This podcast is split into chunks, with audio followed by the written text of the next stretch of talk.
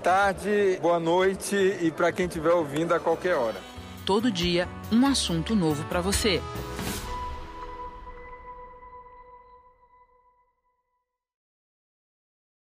Oi, Jamila Ribeiro, obrigada pela disponibilidade de falar com a BBC News Brasil. Para quem está acompanhando a gente, se alguém ainda não conhece a Jamila, ela é escritora, mestre em filosofia política pela Unifesp e uma das vozes mais influentes do movimento pelos direitos das mulheres negras no Brasil. Ela está na lista da BBC de 100 mulheres mais influentes e inspiradoras do mundo. E o livro mais recente dela é o Pequeno Manual Antirracista, e aqui nessa conversa ela vai falar sobre o que pode e deve ser feito por quem quer combater o racismo. Jamila, para começar, é, eu gostaria de ouvir sua avaliação sobre os protestos contra a violência racial que estão acontecendo nos Estados Unidos e no Brasil. É, no, no, seu livro você menciona exatamente que o tema só ganha destaque quando ocorre um grande caso, né? E para citar os dois mais recentes, é, um dos dois mais recentes, a gente viu os assassinatos do George Floyd nos Estados Unidos e do João Pedro no Rio. Quais são as semelhanças que você vê nos movimentos dos dois países e as diferenças? Primeiro, obrigada pelo convite. É um prazer falar com vocês. É, bom, acho que no, tanto no Brasil como nos Estados Unidos, né, a violência racial é um tema que vem sendo debatido historicamente pelos movimentos negros, tanto estadunidenses quanto brasileiros.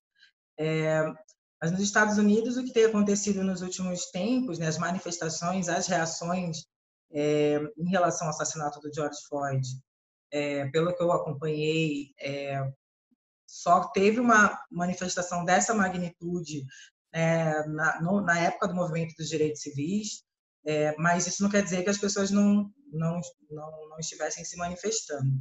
E no Brasil, às vezes a gente faz umas comparações, né? Ah, mas lá nos Estados Unidos as pessoas estão na rua, nas ruas, no Brasil não. Como se no Brasil a gente também não tivesse uma série de lutas e de resistências é, contra esse sistema de opressão. Acho que a gente não pode reduzir resistência somente a manifestações. Claro que as manifestações são fundamentais, é importante é, a gente ir às ruas, denunciar o que está acontecendo, mas eu penso que às vezes a gente limita isso à, questão das manifestações e muitas vezes no Brasil as pessoas apoiam o que estão acontecendo lá sem enxergar a realidade que está acontecendo aqui no Brasil. Acho que esse é o ponto é, um dos pontos mais críticos para mim, de ver pessoas se manifestando nas redes sociais, muito indignadas, sendo que aqui no Brasil é um dos países que mais matam. Né? O Brasil é, tem uma das polícias mais violentas.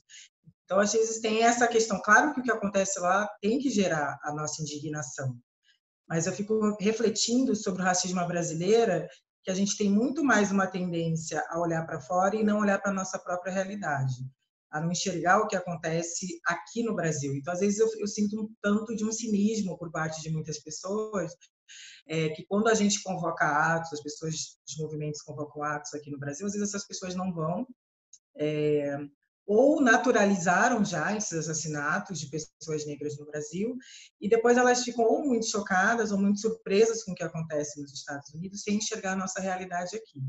Eu acho que é importantíssimo a gente é, refletir, parar de naturalizar aqui no Brasil esses assassinatos de jovens negros, a cada 23 minutos um jovem negro assassinado no Brasil, é, e o quanto que a gente precisa pensar esses desafios aqui dentro do nosso país, sobretudo num momento de muito maior repressão aos movimentos sociais, num momento de é, cortes de políticas públicas importantes para as populações negras. Então, acho, vejo com acho extremamente importante o que acontece nos Estados Unidos, mas também chama atenção para que as pessoas reflitam mais, é, mais consciência sobre o que se passa aqui no Brasil, na nossa realidade, que pessoas negras historicamente vêm denunciando, mas que infelizmente as pessoas parecem que é, ainda não enxergam o quão grave é quão esse problema ético que a gente tem no país de assassinato de pessoas negras. Você mencionou que a, que a manifestação, os protestos não são a única forma né, de, de fazer resistência. Como você vê é, que essa resistência, de que forma essa resistência acontece hoje no Brasil? É, historicamente, se a gente for olhar desde o período da escravidão, né, os próprios quilombos, né, os quilombos foram organizações políticas de resistência e de enfrentamento à escravidão. É, o quilombo de Pomares teve mais de 100 anos de existência, incomodando a coroa portuguesa, É, as próprias revoltas que aconteceram no Brasil de escravizados, a revolta é, no Maranhão, por exemplo, com uma balaiada, existiram as, as revolta, a revolta dos malês, diversas revoltas indígenas. Eu acho que a gente, no Brasil, a gente é privado, às vezes, da nossa própria história de resistência, do nosso próprio legado de resistência. A história que nos contam é que os negros foram escravizados, ponto. Né? E aí não falam que existiram resistências. Né? Eu acho que é muito importante a gente saber que os quilombos foram organizações políticas de resistência. E até hoje a gente tem as comunidades descendentes de quilombos, quilombolas, né? ainda aí lutando, por exemplo, para ter direito à titulação das suas terras.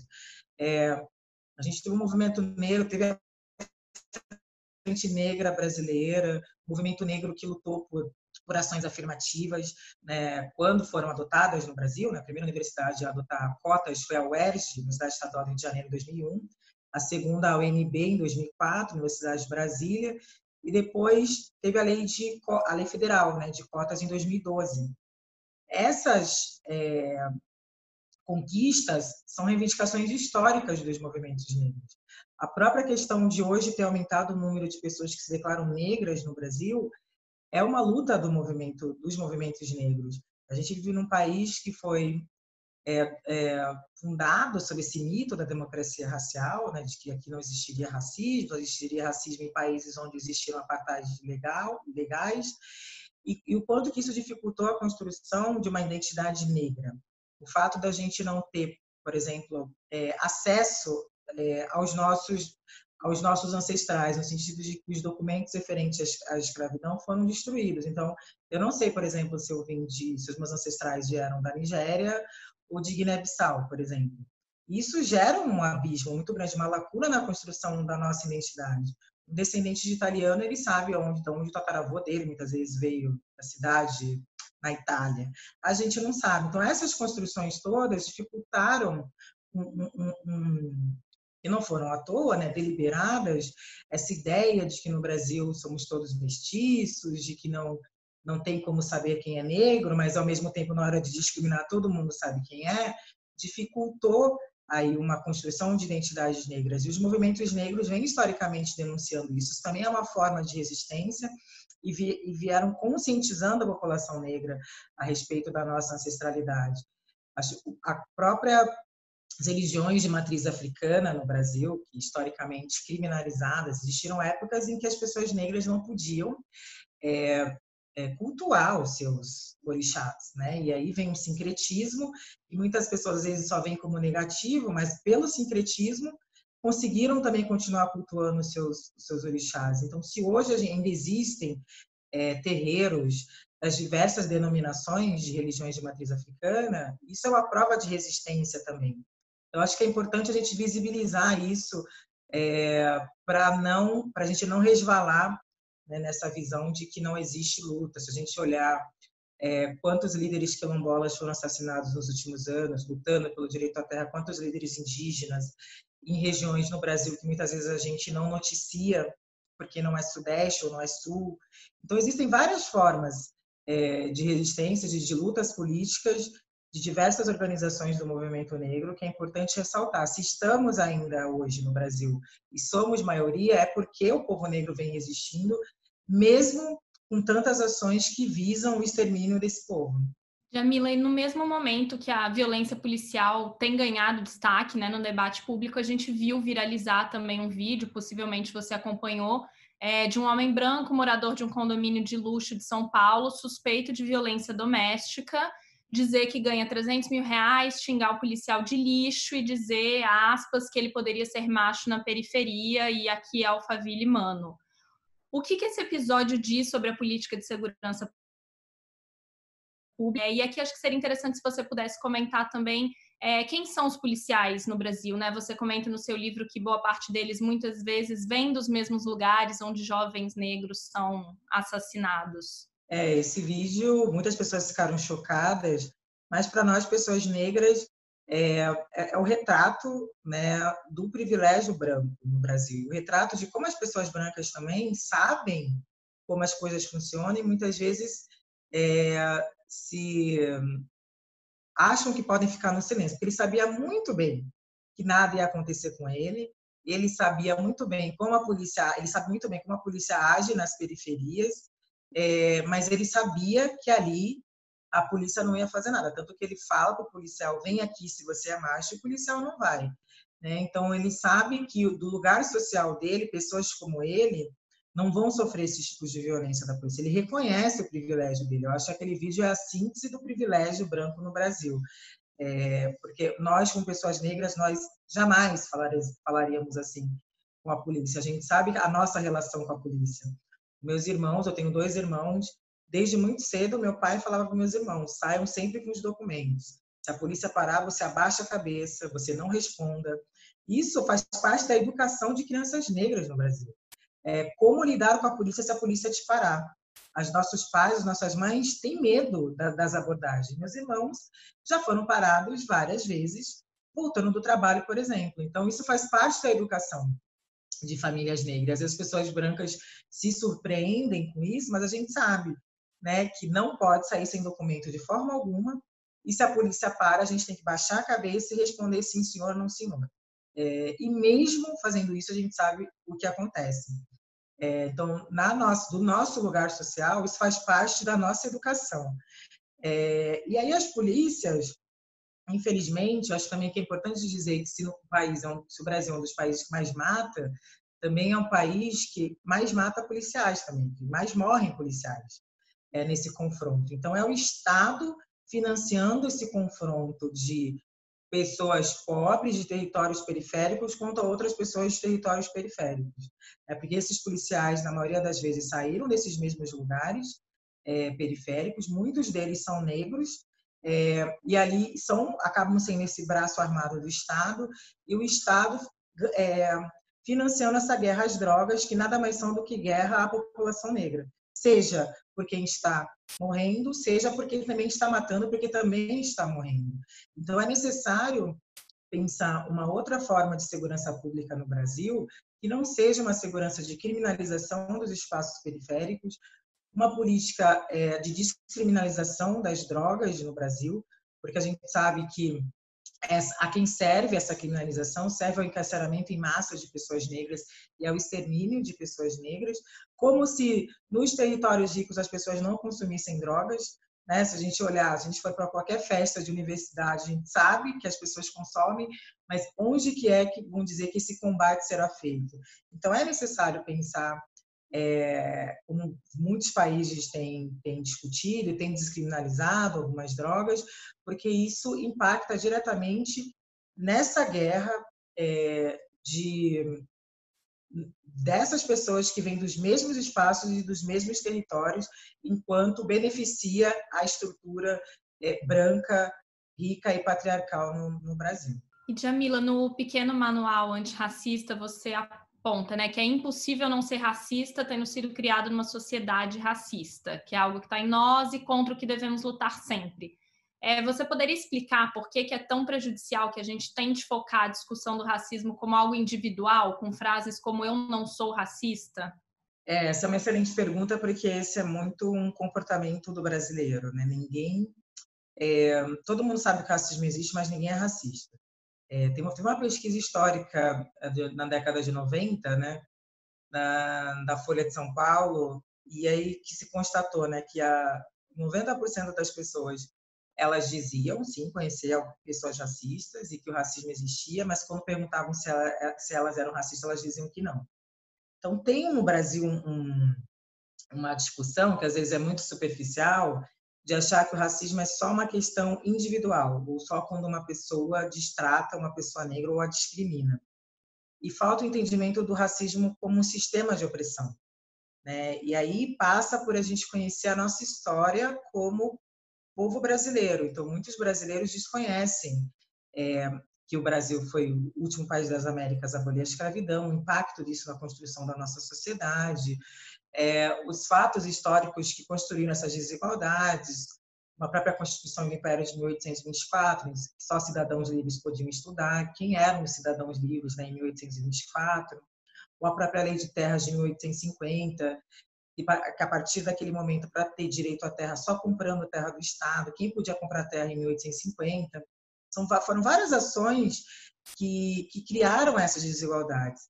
As pessoas têm dificuldade de entender que durante é, durante três séculos, quase quatro séculos, pessoas negras foram tratadas como mercadoria. Né, e construíram as riquezas desse país sem ter acesso a essas riquezas. E isso foi construído, e por isso, e a partir daí, essas desigualdades foram sendo construídas. Então, se pessoas negras hoje não ocupam espaços de poder, porque a gente, eles partem de um lugar social que as suas oportunidades são restringidas por conta do racismo. Acho que às vezes é esse entendimento que falta às pessoas e de não discutir o lugar social da branquitude também, né? De chegar nos espaços num país de maioria negra e só é, terem pessoas brancas naquele espaço e isso ser naturalizado e não questionado. Então, se pessoas brancas estão ocupando esses espaços, será que é porque elas são mais inteligentes e geniais ou porque elas tiveram condições concretas para estar naqueles espaços?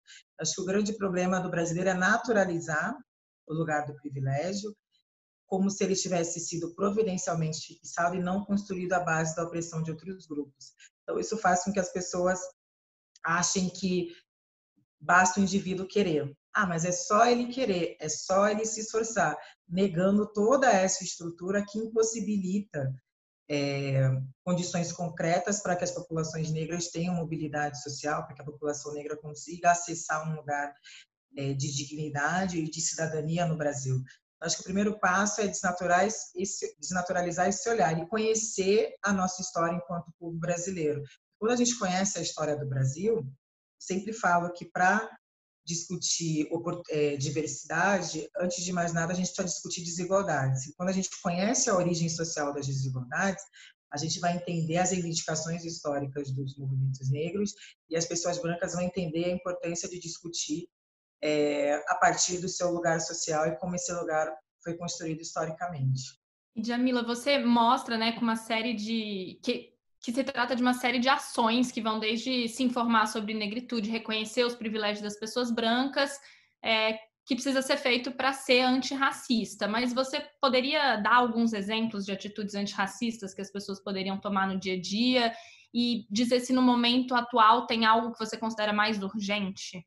É, no livro Pequeno Manual, né, eu trago ali dez capítulos, né, educação, trabalho, é, na, no, no, amor, no afeto, né, em vários capítulos, porque acho que na educação, acho que primeiro a gente questionar, né, se a gente é professor educador, a nossa bibliografia, né? Será que na nossa bibliografia tem autores e autoras negros e negras? É, se nós elaboramos o mundo, por que, que as nossas elaborações de mundo não estão presentes, né? Nessas bibliografias. Acho que é um primeiro passo como indivíduos podem refletir sobre isso. É, se é empregador, está empregando pessoas negras, criando de fato programas com metas de diversidade para que uh, pessoas negras tenham acesso àquele espaço. É porque se você coloca às vezes uma vaga tem que ter inglês fluente, você já está delimitando ali que tipo de pessoas vão se é, inscrever para aquela vaga, vão se candidatar para aquela vaga. É, se você só coloca anúncios em universidades ditas de ponta, você também já está escolhendo que pessoas você quer que trabalhem ali. Então, é preciso ter uma consciência, de fato, do, é, das suas ações no dia a dia, é, de como que você pode combater isso. Eu acho que o primeiro passo, sem, sem dúvida nenhuma, é a questão da, de, de conhecer e de se informar. Mas esses exemplos que eu dei, né, na educação, na... Na educação, no trabalho, refletir criticamente sobre esse espaço, olhar para os seus espaços, bom, só tem pessoas brancas aqui, por que, que só tem pessoas brancas aqui? O que, que é possível ser feito? Eu acho que no livro, é, para além de refletir criticamente, eu quis trazer essas ações propositivas mesmo. Né? Ler autores negros, é, refletir sobre os projetos de governo que você apoia, isso é fundamental também. Né? Geralmente as pessoas não leem os programas de governo, é, muitas vezes elas vão muito no calor da emoção ou no calor do que está sendo dito no momento. E não tem como a gente ter discutir também antirracismo se a gente apoia projetos que são projetos que visam o sucateamento de políticas públicas importantes para as populações historicamente discriminadas, se são governos autoritários, o que significa que os movimentos sociais vão ter muito mais, é, vão sofrer muito mais repressão naquele momento. Então, para além das ações do dia a dia que a gente pode tomar e refletir, a gente também precisa pensar no macro quais são os projetos que a gente é, está apoiando, né, de fato.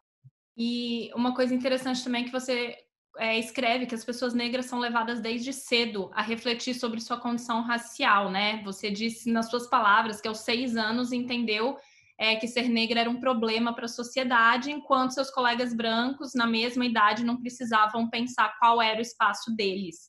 E aí eu te pergunto, qual é o papel dos pais na formação de crianças e depois adultos antirracistas? É um papel fundamental, é porque muitos desses pais vieram da mesma escola que eu vim, né? que é, conta aquela história de que negros foram escravo ponto, princesa Isabel, a grande redentora. Aí a gente tem a Lei 10.639, de 2003, que alterou a Lei de Diretrizes e Bases da Educação, incluindo a obrigação do estudo da história africana e afro-brasileira nas escolas. Uma lei muito importante que ainda precisa, que ainda a gente sofre com os desafios da implementação dela. Né? Em alguns lugares foram implementadas, mas a depender da vontade política enfim, de quem está ali no poder, acabam não sendo. Acho que um passo é, os pais, essa lei ela é fundamental, não só para crianças negras, mas para as crianças brancas também. Entenderem que o mundo é constituído por pessoas negras, porque elas vão ter uma outra visão e uma outra construção das pessoas negras. Acho que os pais podem, na, na escola que vai matricular o seu filho, saber se essa lei está sendo implementada, se não, cobrar da escola que seja, olhar o material didático, ver se o material didático de fato contempla essa multiplicidade do povo brasileiro e dessas narrativas múltiplas que temos, apresentar para os seus filhos referências de pessoas negras, seja em livros, seja em brinquedos, e buscar conhecer é, de fato pessoas negras, é, que essas crianças também convivam com um espaço diverso e não só o convívio que essas pessoas, que essas crianças muitas vezes têm com pessoas negras são as empregadas e as babás, né? Ponto. E essas pessoas simplesmente não entendem a importância é, de trazer essas outras referências de pessoas indígenas, de povos indígenas, para esse convívio. Então, acho que os pais precisam se conscientizar é, da, de fato, da educação que estão oferecendo para os seus filhos, quais são as possibilidades que eles estão oferecendo, porque a partir dessas possibilidades, essas crianças vão criar suas visões de mundo. Elas podem ser visões limitadas e empobrecidas, que só contemplam um grupo social e aí elas vão reproduzir isso, ou pode ser uma visão de mundo muito mais ampla, em que essas crianças têm possibilidades de reconhecer as humanidades das diferentes, dos diferentes grupos. É, e também entender que não basta só a educação dentro de casa, né? Essa criança ela vai para a escola, ela convive com outros amigos, e é um desafio. Né? Eu tenho uma filha de 15 anos e que desde cedo, uma menina negra, desde cedo foi apresentada para ela as referências de pessoas negras, imagens positivas de pessoas negras, mas minha filha foi para a escola, na escola ela sofreu racismo, né? As instituições são racistas. Então eu entendi também que não bastava só eu fazer ali, não estar atenta aos espaços que a minha filha frequentava. É importantíssimo estar atenta a isso, para que eu vá nesses espaços também, possa incidir lá e cobrar também desses espaços que, que, que fossem espaços de fato que a respeitassem. E fora isso, tem a televisão, tem a mídia, uma série de informações aí que essas crianças recebem. Hoje em dia, então, com a internet, são várias coisas que eles têm acesso. Se a gente também não minimamente ali monitorar, olhar o que eles estão vendo, Muitas vezes em casa pode-se ter essa educação e depois em outros lugares eles serem informados de outra maneira. Então, acho que é necessário ter essa atenção também a, a, esses outros espaços que a criança tem acesso. Um ponto crucial desse debate, como você já falou aqui, é exatamente que negros, que são mais da metade da população brasileira, ocupem posições de poder e visibilidade, né? Nessa semana, a gente ouviu o presidente da Fundação Palmares, Sérgio Camargo, chamar o movimento negro de aspas, escória maldita. Como você viu esse comentário? O que, que ele representa? Olha, eu, eu tenho até evitado falar sobre esse senhor, porque, para mim, a questão é, crucial é o governo que ele representa. Porque, independente dele estar lá ou não, outra pessoa, esse governo ele tem muito claro quais são as suas políticas em relação à população negra. E aí usa de bode expiatório um homem negro para dizer que, não, que ele não é racista, esse governo, para se esquivar dessa responsabilidade e dizer, olha, é um de vocês que está falando isso, não sou eu. Né? Então, essa é uma artimanha muito é, utilizada por pessoas conservadoras para se esquivar da responsabilidade de ter um governo extremamente é, violento para com a população negra. Para depois essa pessoa ser utilizada como a pessoa culpada. Não, mas foi o fulano de tal. Mas ali ele não está como um indivíduo, ele está como representante de um governo. E claro que nós vamos combater o discurso dele politicamente, porque é um discurso extremamente violento e vejo até como criminoso, sem dúvida nenhuma, mas eu acho que a gente não pode tirar o foco né, do, do, governo que ele representa. E é muito interessante que a gente não tem a mesma fúria com a Damares, que é uma mulher, ministra das mulheres, e que também fala coisas absurdas em relação às mulheres. Mas gente, em relação às pessoas negras, a gente pesa mais a mão, como se automaticamente, por ser negra, ela deveria ser militante. Então, pessoas negras são diversas, assim como todas as outras. Algumas têm perspectivas é, emancipatórias, outras, infelizmente, vão legitimar discursos, é, discursos do status quo. Assim como as pessoas brancas, assim como você tem pessoas brancas do espectro da esquerda, do espectro da direita, do espectro da extrema direita.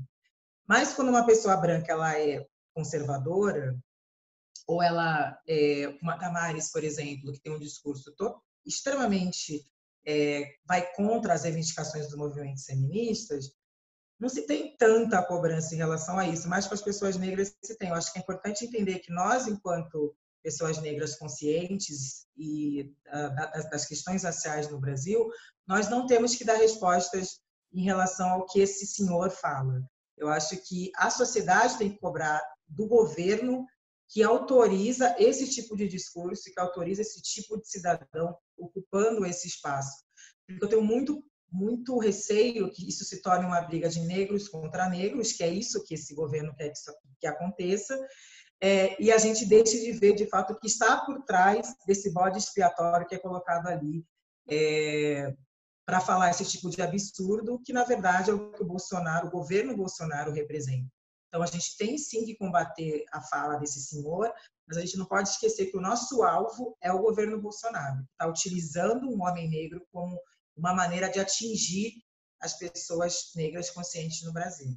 E Jamila, é, numa live nessa semana você disse que estava abismada com a quantidade de pessoas te assistindo é, também comentou, por outro lado, que as pessoas não devem é, perder tempo respondendo alguns tipos de comentários. Eu queria saber se você tem visto é, as redes sociais como aliadas para promover os debates que o movimento negro quer levantar. Eu acho que sim, a depender das estratégias que a gente usa. Né? Eu acho que eu sou uma pessoa que é, passei a ter muita visibilidade a partir das redes sociais, apesar de ser militante já há muitos anos. É, eu acho que quando a gente usa com estratégia, sim. Só que a gente também não pode esquecer que, ao mesmo tempo que a gente é, ganha aí um espaço, é, uma amplificação das nossas vozes, a internet também amplifica as vozes das pessoas que sempre foram contrárias àquilo que a gente pensa. Então, a gente também enfrenta aí uma série de ataques nas redes sociais, vinda dessas, vindas dessas pessoas, é, amplifica nossas vozes, mas também dessas pessoas. Então, eu penso, por isso que eu acho que a gente não tem que perder tempo respondendo essas pessoas, porque isso é um desvio de energia. A gente já tem tão pouco, tanto pouco espaço no Brasil, tanto pouco visibilidade no Brasil, que eu acho que o pouco do espaço que a gente tem é importante a gente usar como estratégia para tentar comunicar as nossas pautas, as nossas questões para o maior número de pessoas. Então, mesmo com todos os limites da internet, entendendo que no Brasil é, 30% da população não tem acesso à internet, entendendo que mesmo na internet ainda a gente sofre com essa questão do monopólio e tudo mais, é, dado esse limite, é importante reconhecer sim que muitas pessoas negras conseguiram ali ter um canal para se comunicar e para visibilizar as nossas questões. Então, se a gente usa com estratégia, eu acho que ela é uma grande aliada. E quando eu digo com estratégia, é isso: é não perder a nossa energia com esses tipos de distração, com esses tipos de ataques. Eu acho que é importante chamar as pessoas para o diálogo, chamar as pessoas para reflexão. É, ontem foram 15 mil pessoas assistindo a minha live sobre Lugares de Fala, que é meu primeiro livro. É, a gente vai ter uma semana agora com os outros autores também falando sobre seus livros, porque a gente vive num país que muita gente não tem acesso, né? a, a, esse tipo de leitura. Nós somos privados, inclusive, como pessoas negras, de ter acesso a esses autores. Então, acho que com estratégia a gente consegue comunicar. E eu acho que aí, nesse sentido, a internet pode ser uma aliada. Um episódio que a gente viu também foi é, o Felipe Neto, que é um homem branco, criticar o silêncio do Neymar sobre a luta antirracista. É, ele disse que apagou o tweet depois de integrantes do movimento negro é, alertarem é, que uma pessoa branca não deve cobrar é, um negro sobre esse tema. E depois ele recebeu ao mesmo tempo também mensagens defendendo que o jogador poderia sim ser cobrado devido, a, devido à posição que ele ocupa, né? Queria saber o que você defende especificamente num episódio como esse e também se você pudesse aproveitar para comentar sobre o fato de muitas vezes é, haver uma cobrança de que o movimento negro seja homogêneo e todo mundo esteja defendendo exatamente a mesma coisa. É, eu acompanhei assim muito por cima essa essa questão do Felipe Neto. Claro, o Neymar é um, uma pessoa que nunca se posicionou sobre a questão racial uma pessoa que tem posturas conservadoras, inclusive, de apoio ao governo atual, que é um governo inimigo das nossas pautas. Então, eu não esperaria do Neymar, de fato, um, um posicionamento dele. Até porque, historicamente, ele sempre se mostrou muito alheio a essa questão. Então, não é uma pessoa que eu cobraria. É... O Felipe Neto, que teve também posturas extremamente complexas no passado, né? E agora ele reflete sobre isso e tem tido posicionamentos uh, mais progressistas. O que eu acho importante ele dialogar com o público que ele tem de milhões de pessoas trazendo essas questões, eu acho importante. Mas a gente às vezes não pode cair, muitas vezes esvalar ali num lugar. Muitas vezes a gente se empolga demais e aí acha que é uma questão de que a questão vai se resolver se o Neymar se posicionar. Ele sempre mostrou que não se posicionaria. Então, acho que é mais interessante para o Felipe Neto cobrar os seus pares sobre isso, porque são os grupos que historicamente se beneficiam dessa opressão, do que necessariamente é, cobrar um homem que nunca se posicionou sobre essas questões. Pessoas negras, é como você falou, são diversas. Existem pessoas que são conservadoras, existem pessoas que são é, alheias a essa questão, assim como as pessoas brancas. Então, a gente tem que tomar muito cuidado, às vezes, com esse tipo de cobrança, porque senão a gente coloca sempre as pessoas negras nesse lugar de que tem que estar tá lutando, tem que estar tá na luta, tem que ser militante, é, ignorando as suas subjetividades, as suas próprias construções.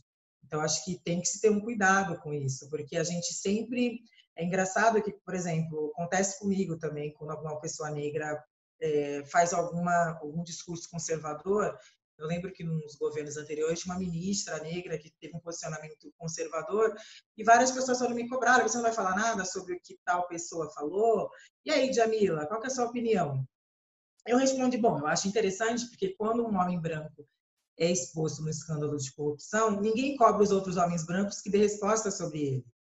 Mas as pessoas acham que a gente tem que dar resposta sobre todos, como se é, o grupo negro, não, as pessoas negras não são vistas como indivíduos, elas são vistas como um grupo homogêneo. As pessoas brancas são vistas como indivíduos.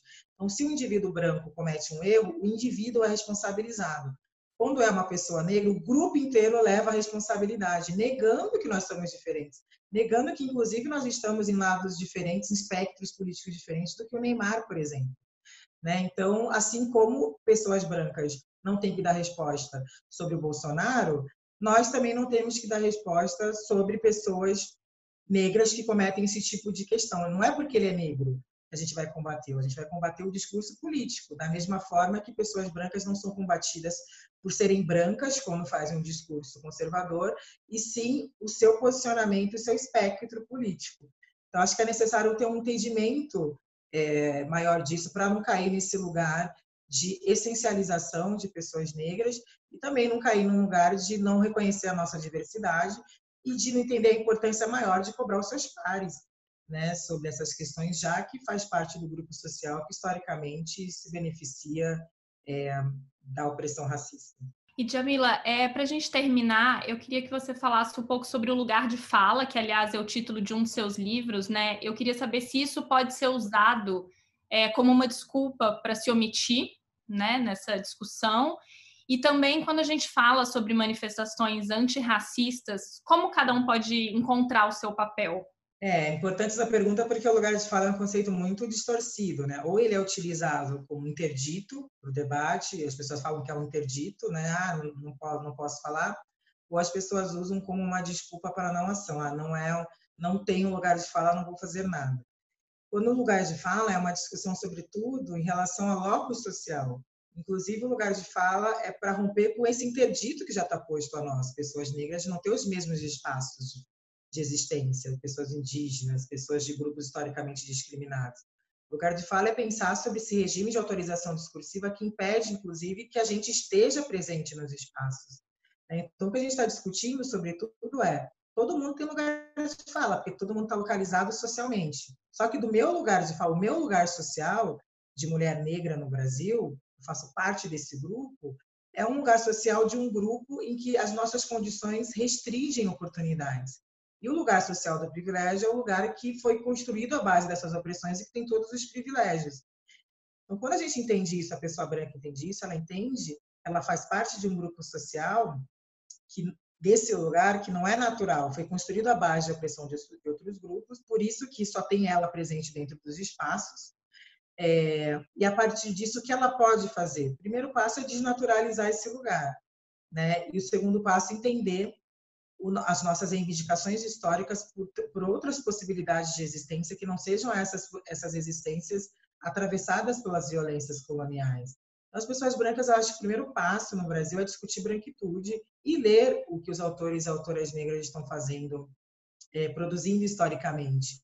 Porque senão, ou fica num lugar, né, ah, não há nada que eu possa fazer, ou fica num lugar, muitas vezes, de, ah, é, me ensinem o que eu posso fazer. Eu sempre falo, leia os livros é, das que, que, a gente já produziu. É importante também é, entender a sua responsabilidade. Tem muito material bom, acho que as pessoas precisam começar a ler essas, é, essas produções e quando elas leem, elas entendem como elas podem agir melhor, sem entendendo a importância de muitas vezes o agir é ceder, o agir é escutar, o agir é entender a importância de como pensar estratégias de ter mais pessoas negras dentro daquele espaço.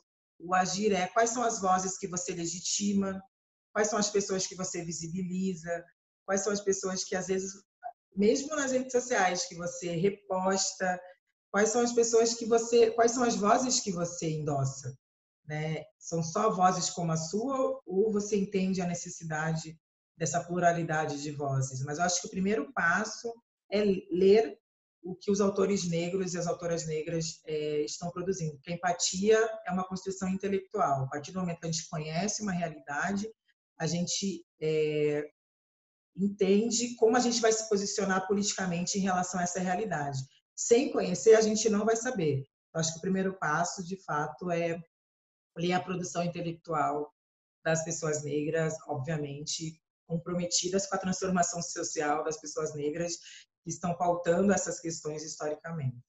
E uma, um exemplo, assim, uma pessoa é, branca que vê uma manifestação, um protesto, assim, né, fisicamente mesmo, é, antirracista é, e quer participar. Tá tudo bem ela participar? Ela pode usar essa uma desculpa de que ela não, não sabe que é ser negro, ela não deve participar. Como você vê isso especificamente? Eu acho que deve, inclusive, né? Nos Estados Unidos, pessoas brancas estavam fazendo cordão ali, né? Porque entendem que a polícia tem uma relação diferente da polícia com elas. Eu acho que deve, porque o racismo é uma problemática branca, como diz a Grada Quiluma, não foi criada por nós. Então é importante que as pessoas brancas se responsabilizem por isso e tenham, de fato, ações antirracistas, porque isso é um problema que diz respeito a toda a sociedade, né? não é um problema da população negra.